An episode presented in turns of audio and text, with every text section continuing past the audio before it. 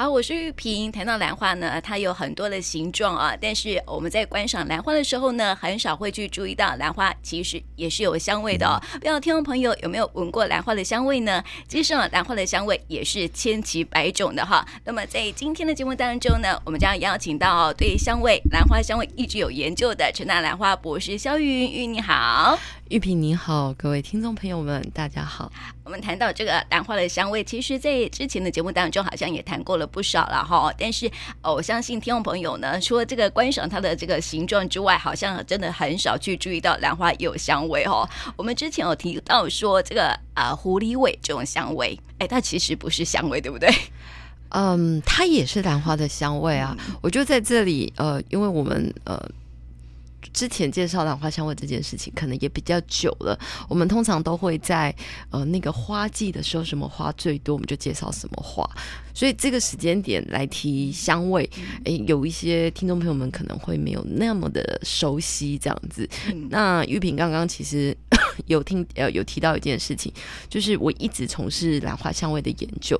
那就套一句我自己的指导老师讲的，就是在台湾，我应该是研究。呃，兰花香味的第一个人，因为它有它的难度。然后你讲全世界，其实我们也应该要能够就是出去拍胸脯，要研究兰花香味。确实，台湾也是第一个。为什么？因为兰花它是处在热带亚热带国家，你那种温带国家，即使它有温室，比如说这个英国的高高等。它的那个 garden 里面，或是它的 Q garden 里面，它当然也会有这种会香的兰花，嗯，但是它只会有最多也不过给你十颗就极限了，嗯，你一定闻得到。但是你说你要想去做研究，哎，我们都要把这个花给破了、裂了、脆了，什么都要做。那你没有这些材料的情况底下，它是很难去做研究的。那比如说我们之前提到像马来西亚。的贝丽娜在马来西亚，它是国花，但是为什么它不能自己做研究呢？因为马来西亚的温室，它的整个温室的制造的呃技术是没有台湾强的。那马来西亚它有一个，它又是一个很容易下雨的国家。那靠近热带雨林的时候，贝丽娜它其实是长在水边的石头缝，在那里它能够看到它开花再谢，也不过七天。那即使在树上也一样。但是台湾就很强啊，大家都用温室管理系统，大家觉得花很美，咱们就把它复制分身。所以呢，基本上我的材料就不是只有十克、二十克，而是上千克。所以基本上，我觉得在这里就是在节目中也是要让听众朋友们知道，台湾的整个兰花的产业真的是一群人，就是这些前辈们花了非常多的时间，这一群人非常努力的从品种。这个栽培的技术，温室怎么盖比较好？你看，我把荷兰那一套整个搬来台湾，就真的能用吗？不一定。我们真的就是，如果在市场上买到花，尤其是会香的兰花，我们真的心中要默默的说声谢谢。嗯，要开心，要觉得非常的开心，要骄傲。对，然后你要出去的时候，告诉人家：哦，你如果要找会香兰花，你一定要来台湾找。嗯，对，因为蝴蝶兰的香味，你看我们介绍过蝴蝶兰的香味有很多种，然后我刚刚玉萍讲的狐狸尾，它也是香啊，只是它比较少一点，对 对对。可是我们不能这么说，人家那个屏东农会还出了这个狐狸尾的香皂，香皂，然后说它可以招桃花。大家记得吗？我们有时候要招桃花的时候，我们要去哪一种庙拜拜？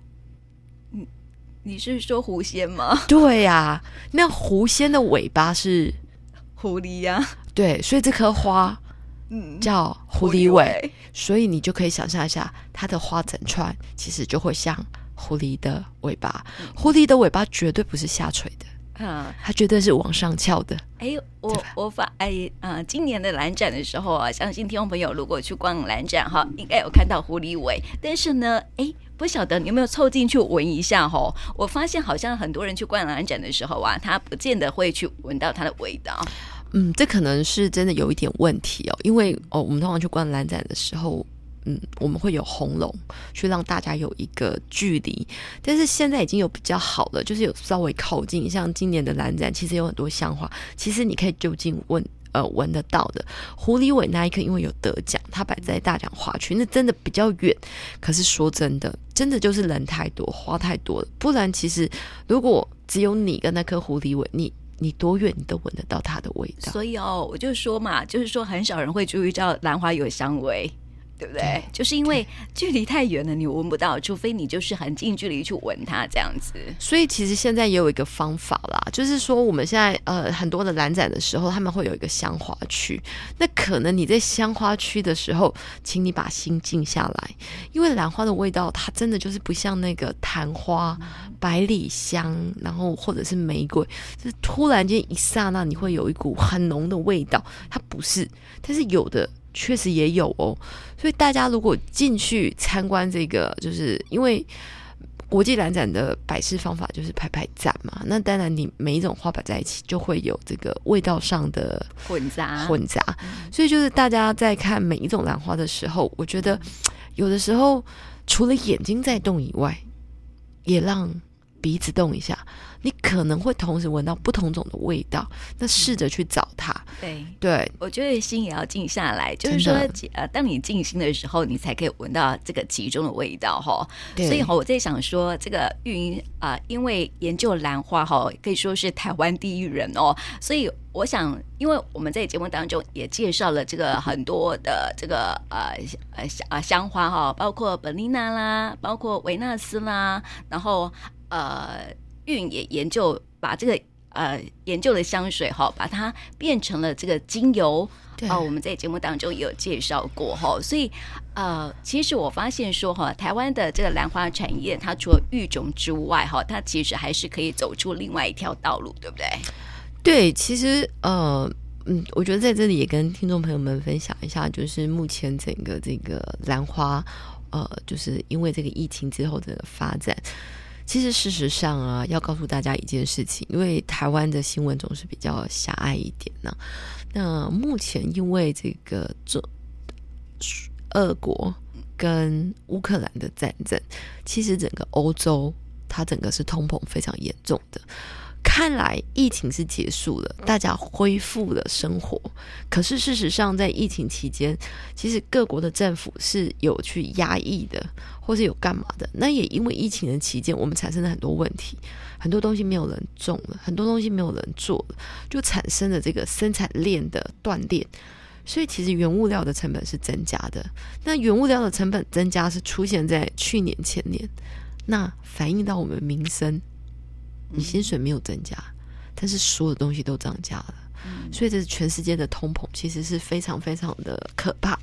所以以花卉来讲，它本来就不是民生必需品。对吧？以欧洲来讲，目前欧洲的花费花卉是崩盘的，所以以前台湾有非常多的订单是输欧洲，他们喜欢小花，喜欢两梗，喜欢干嘛？现在是欧洲几乎是崩盘的，崩盘的情况下，那怎么办呢？那崩盘的情况底下，反而就是日本，他们喜欢大白花的，哎，不会跑。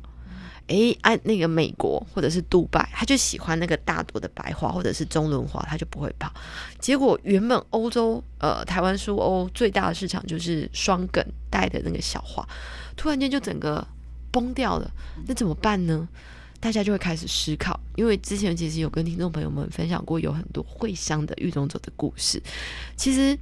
兰花就是像滤过性病毒一样嘛，你一旦被它给侵染了，你就会很想创造一个独一无二的味道。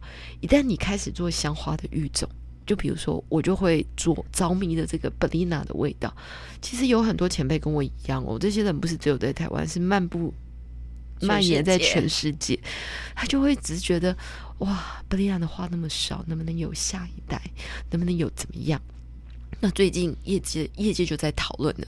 其实，在十年前，那个兰界的前辈就讲了，其实兰花，台湾的兰花技术，台湾的种苗输出，是不是就到这里了？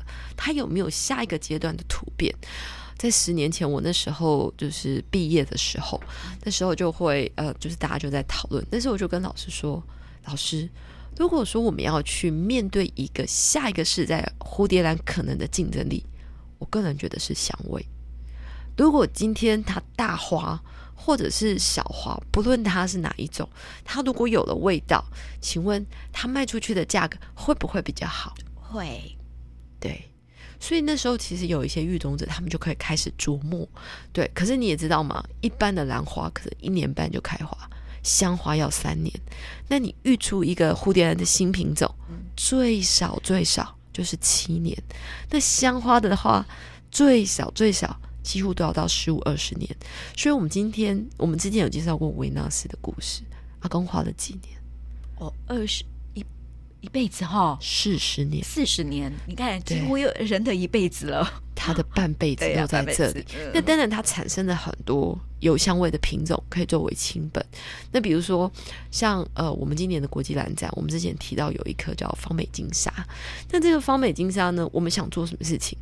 你叫业者自己去做香水，去做精油，他们很困难的。好，那我们成大做了，我这边做了。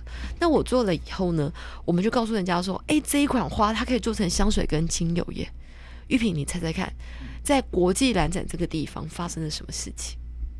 这个业者呢，他是卖，就是他把香水跟呃，会可以产生这个香水的芳美金沙摆在桌子上。嗯、你觉得谁卖的比较好？香水？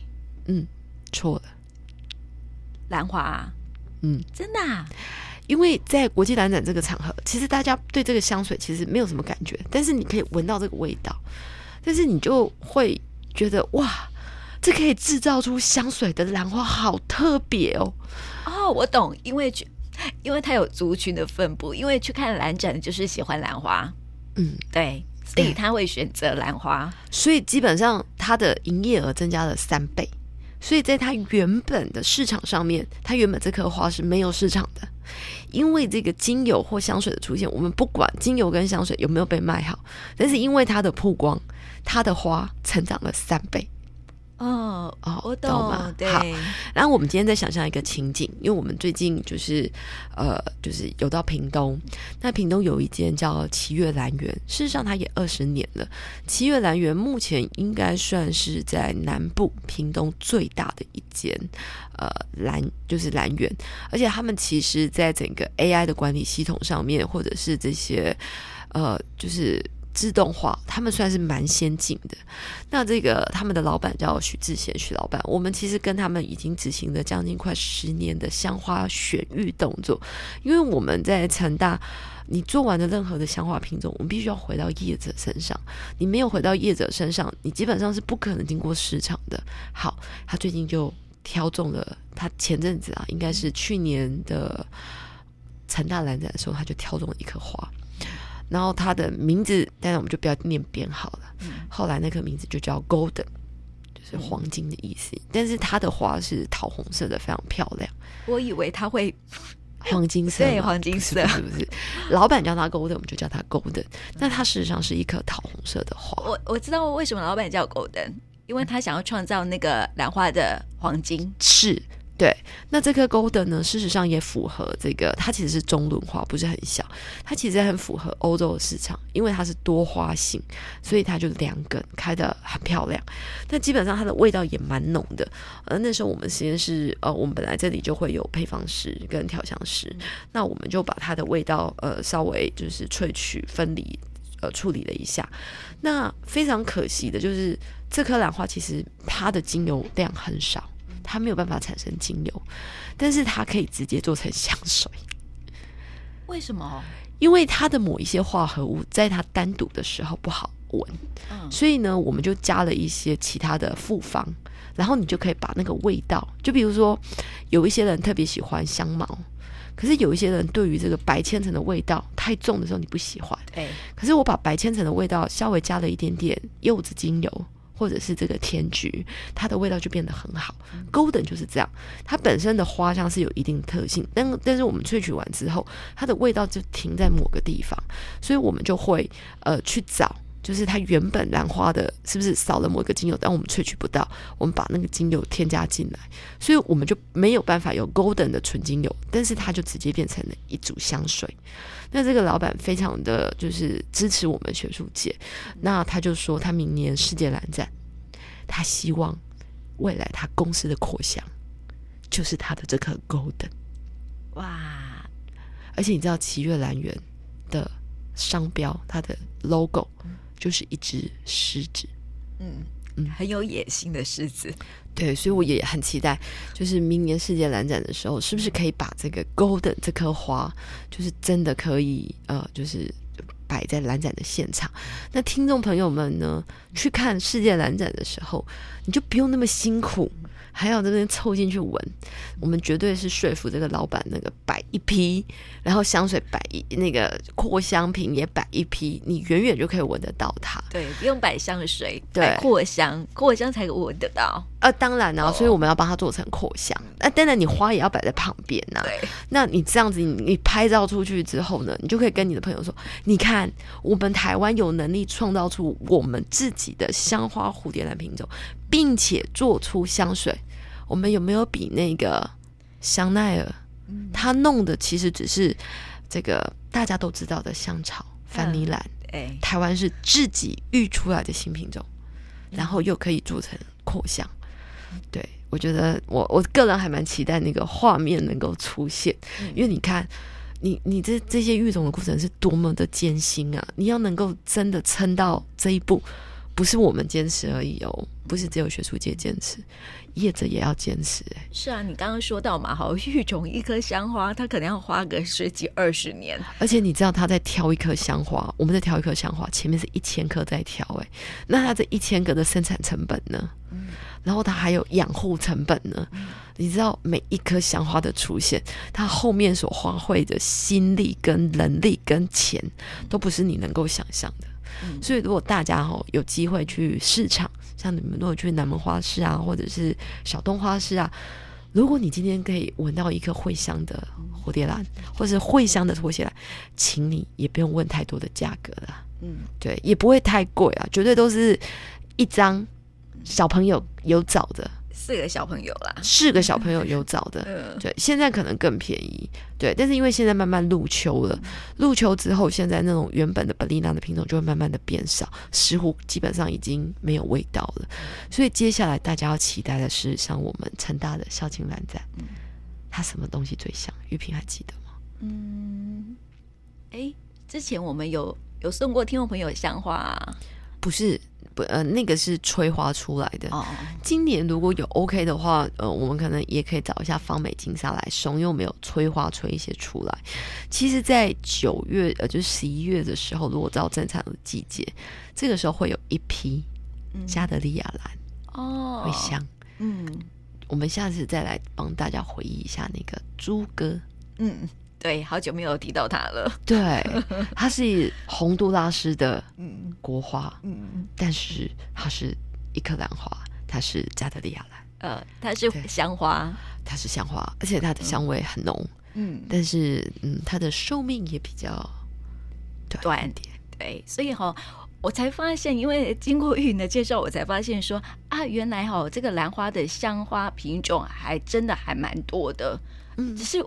我们好像都不是很了解哦。呃，其实我们在不同的节目里面都有跟大家介绍，比如说石斛啊，嗯、那我就是这个天宫石斛一定是不会。我们都只是看到它的形状，我们只看到它的形状嘛。然后我们可能也跟听众朋友介绍，就是夏天会有这个呃麝香味的啦，或是檀香石斛。这个听众朋友们如果有听我们节目的，应该都知道，因为其实我发现。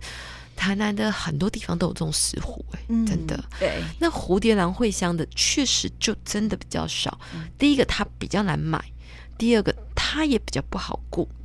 嗯嗯。但是现在其实呃，当然了，你你如果是以一个消费者的角度，我今天买一颗花回去，上面有十朵花，嗯、跟上面有三朵花，嗯、都是五百块。嗯，你会买谁？十朵花啊？对呀、啊，对不对？对、啊，嗯。然后那十朵花，它可以让你放两个礼拜到三个礼拜。啊，那个三朵花的，可能也是两个礼拜，但是它就只有三朵花，嗯、而且它要慢慢开。那它最多也不过五朵花，那五百块你会买谁？嗯，但买多的啊，对吗？嗯、那其实就是因为这样子的一个原因，大家就会呃不不知道。